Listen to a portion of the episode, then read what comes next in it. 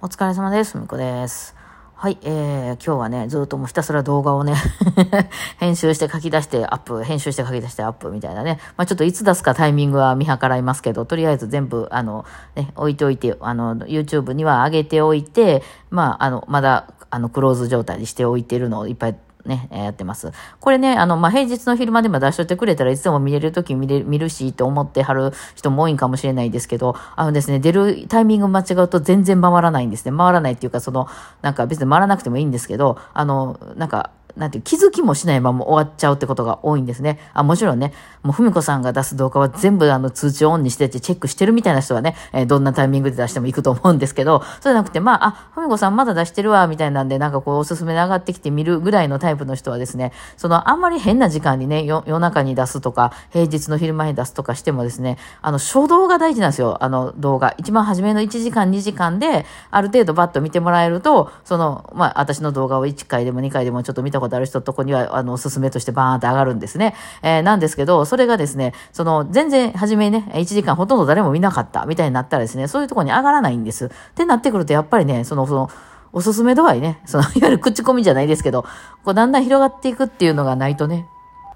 まあ、どんなマニアックな動画出しても100 1回ぐらいは回るから、まあ、100人ぐらいはそういう、私の動画出したら絶対見るっていう人がいるんだろうなっていうのはあるんですけど、それが1000回、2000回って回ってくるには、ある程度ね、そこまで見てないけど、あ、おすすめに上がってきたんやったら見ようかなぐらいの人がめちゃくちゃ多いわけなんですね。でそういう人らに届けようと思うとですね、ある程度ね、えーやっぱりその平日にしても夜に出すとか、まあ土日に出すとか、いう風にした方がよくてね、だからね、まあ一応こう置いておきますね。そのタイミングで出していこうと思っておりますね。はい。で、まあね、あの、まあこの間からちょっといろいろ今後の予定をいろいろ私がね、えー、片手出しててホテルが高いみたいな話をしてますけど、いや、まあちょっとこれはだから、ホテルが高くなって、めっちゃ高くなって、ちょっとビビるぐらい高くなってるんですよ。3倍ぐらい高くなったよね。5、6千円で泊まれたところが2万5千円になってたりとか、2万円になってたりとか、まあ、してるんで、ちょっとね、もういわゆるその、ちょっとええホテルあるじゃないですか。あの、な、何？あの、ニューオータニとかさ、お、おあの、帝国ホテルとか。で、それもそのすごいね、お盆とかね、クリスマス何も泊まるんじゃなくて、平日とか、例えば日曜日の晩とかね、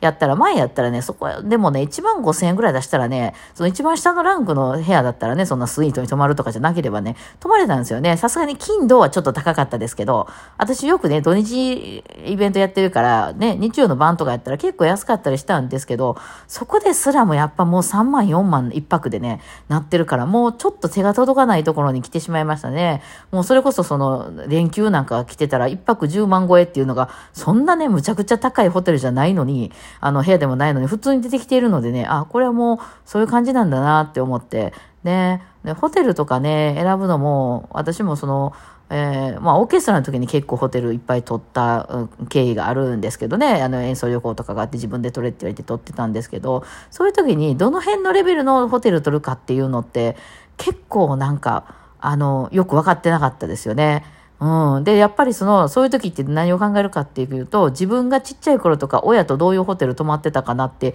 いうとこ考えるんですよね。うん。で、まあ、そういうちの親たちは、その、えーね、もう今、今や悪名高き、あの、あれなんで、段階の世代なのでね、まあ、ちょっとずれてるかもしれないけど、まあ、まあ、段階世代なんで、お金持ってる世代なので、まあ、結構いいホテルに泊まっちゃってるわけですね。1階にはそういうちょっと、ラウンジみたいなのがあってですね、あの、いわゆる大阪の、なんとかね、大阪とか東京とかのその有名な駅の前にバーンって立ってるような、あの、いわゆるリゾートホテル的なとこにやっぱ泊まってましたよね。お金持ってる世代で。今でも多分、どっか泊まるって言ったらそういうとこ泊まるんじゃないですかね。まあ、さすがに大阪、東京はないかもしれんけど、そういうちょっと地方で温泉行きますとか言っても、まあ、その辺のエリアの中ではそこそこ名の知れた、その、なんとかインとかじゃなくてね、えーいいホテル泊まりはると思いますね。朝ご飯とかのバイキングもかなりクオリティの高い。私もだからちっちゃい頃とか親に連れて行ってもらったホテルってそういうホテルなんですよ。だからわかんないから、その、いわゆるね、自分が二十何歳とかになって、えーじゃあホテル取れって言われた時に見た時には結構高いなと。でもまあ1万円ぐらい出したらね、あの、泊まれたり、まあ、さ、あの、高くなっても1万5千円ぐらい出せ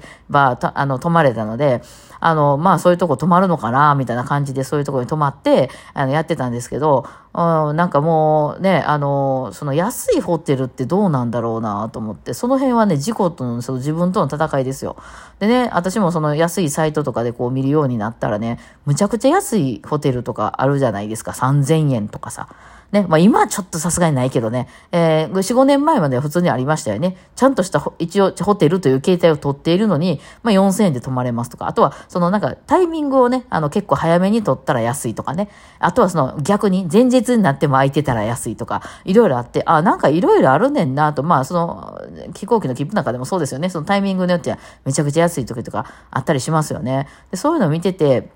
で、その、あの、カプセルなんかも、その、多分親の世代なんかからしたらね、そんなもうおっちゃんが泊まるようなね、終電逃したおっちゃんの酔っ払ったおっちゃんたちがいっぱいいるような、なんかもうこう、やばい、やばいところみたいなイメージだと思うんですけど、あの、今新しいようなところ、その女の人向けみたいなもいっぱい出ててですね、あの、下手な、そのなんとかいいみたいな古いとこ泊まるよりよっぽど綺麗なんですよね。あ、設備が新しいから全部、あの、すごく綺麗。えー、でね、あの、清潔で明るくて、みたいな。で、駅からも近くて、みたいな。えー、その代わりいらない設備はもう全然ただ素泊まりだけですけども、みたいな。うん、昔ながらのさ、あの、バイキングのさ、あの、朝食とかもうついてないです。なんか、あついてたとしても、なんかパンとコーヒーだけみたいなね。ま、それ十分なんですよ。私なんか別に朝からいっぱい食べたくないんでね、私はね。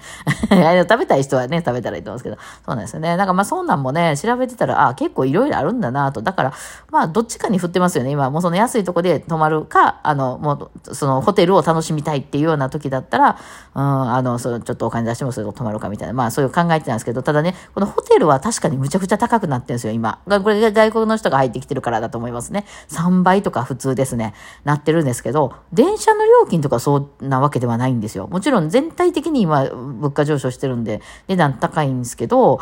今度ね、新幹線が9月ぐらいから上がる、9月か10月かから上がるって言ってましたよね。言うて1000円ぐらいですよ。あの、大阪、東京が、まあ、1万4000円くらいやったのが1万5000円くらいになりますみたいな。それでもちょっと早割りみたいなのも出て、あの、安く取れたりするみたいなので、まあ、まあもちろんね、あの、しょっちゅうしょっちゅう行く人って大きいですけど、まあ、もっとね、例えば1万4000円が2万円になりますとかなるんかと思ったらそういうわけではないんですよね。それこそホテルみたいに3倍になって、これから大阪、東京4万5000円払わないといけませんみたいなことには全然ならないんで、まあこれだから場所によっていろいろあるなってなって、で、今日まあちょっとツイッターでもつぶやいてたんですけど、このスタジオがですね、いろいろ出て始めましたね。このいわゆる練習、音出したりするための練習する場所ですよね。とか、まあそういう非公開をしたりするためとか、まあそういうアンサンブルとかね、したりするために使う部屋っていうのが、実はこの3年ぐらい世界止まってたんですよね。要するに人を集めることができなかったので、コロナ禍で、その今あるスタジオだけが細々となんとか頑張って息をつないでるって感じやったんですよね。えー、なので、その新しいのがどんどんできてくるっていうのはちょっとなかったんですよね、今まで。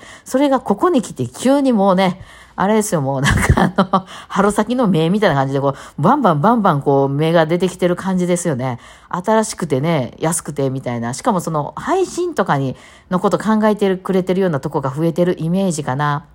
うん、今までやっぱその音出すといえばバンドみたいな感じだったんですよね。えまあ、ピアノの練習のとことかもあったかもしれんけど、まあ、どっちか言うと、バイオリンとかピアノの練習する人って、まあ、それこそその、3年前とは言えず、もっと昔の人やったら、その家でやってる人が多かったじゃないですか。ね。家で弾けるっていうね。うん。まあ、家で防音があるなり、まあ、その、田舎やから別に家で弾いて大丈夫みたいなね。で、もうさすがにそれはできへんっていうのはバンドやったんですよね。いわゆるその、ドラムとかね、あの、ベート、ベースとかギターとかの。で、そういう人たちは、その、えー、その、あの、バンドスタジオっていうところでやって、そのバンドスタジオはなんせ音がでかいので、ビルの地下にあったり、もうすごいしっかりできたビルの一番上の方にあったりとかしてるわけなんですよね。えー、なので、その電波悪いんですよ、めちゃくちゃ。もともと。インターネットとか関係ない世界観で。しかもね、まあ今はもうほとんどなくなりますけど、昔はこうバンドイコール、あの、タバコも々に吸ってみたいなイメージがね、それこそそんな変な薬やってる人も多いみたいな、そ,、まあ、それがかっこええみたいなロックのちょっと、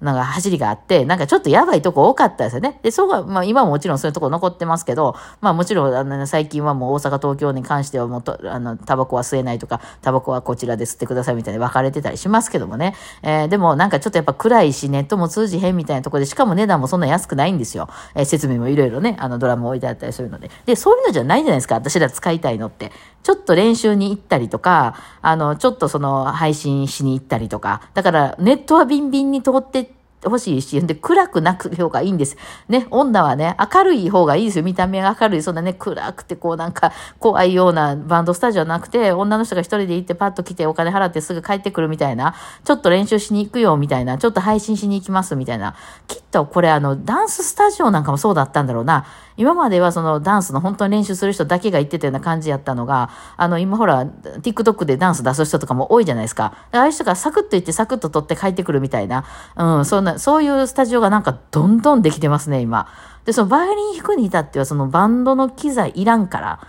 ね、そういう広くて明るくて、あの、ネットの設備もやってて、で、音楽をかけたりしたいから、それはね、クラシックスタジオやと困るんですよ。音楽かけたいからね、そういうなんかその、あの、ミキサーみたいなのを置いてもらわないと困るんです。で、そういうのを、あの、あるスタジオでっていうのが、ばなんかバンバン立っていってますね。えー、ありがたい。非常にありがたい。ほんで多分そのドラム置いたりアンプ置いたりしないでいいから安いんですよ。うんね。で、しかもネットでこう、あの、予約入れたり予約外したりとかいうのが結構スススッとできるので、あのね、絶対そこにもう申し込んだらキャンセルできません。100%お金払わないといけませんみたいなこともないのでね、非常にこれはね、助かりますね。あなんか、あの、行きやすくなってきたなって、こういうとこはだから逆に安くなってる。いや、てか同じ設備やったら高くなってるけども、その私バイオリンの配信するのにドラムとかいらんから、そんな部屋はなくてよくて、みたいなね、えー、なってますね。いや、これからも多分その家でなかなか音ね、バイオリンととはいえ出せない環境の人が多くなってきてるから、まあ、ああいう部屋は増えてくるんだろうなとみんなね、今カラオケとかみんな言ってましたけど、カラオケも結構明るくて綺麗なとこ増えてきましたもんね。そう、だから、まあ、こういうのはね、いいよね、と思いますね。いや、まあ、そんなわけでいろいろ調べてて、あれ、こっちの方が安いなとかいろいろ 楽しくなってきてね、いろいろ調べたりしておりましたね。え、それをしながらひたすら動画の書き出しをやっていたという、まあ、今日は一日でございましたね。はい。てなわけで、えー、ちょっと昨日飽きましたけど、またね、明日とかやっていこうと思います。はい。てなわけで今日はこんな感じでお疲れ様でした。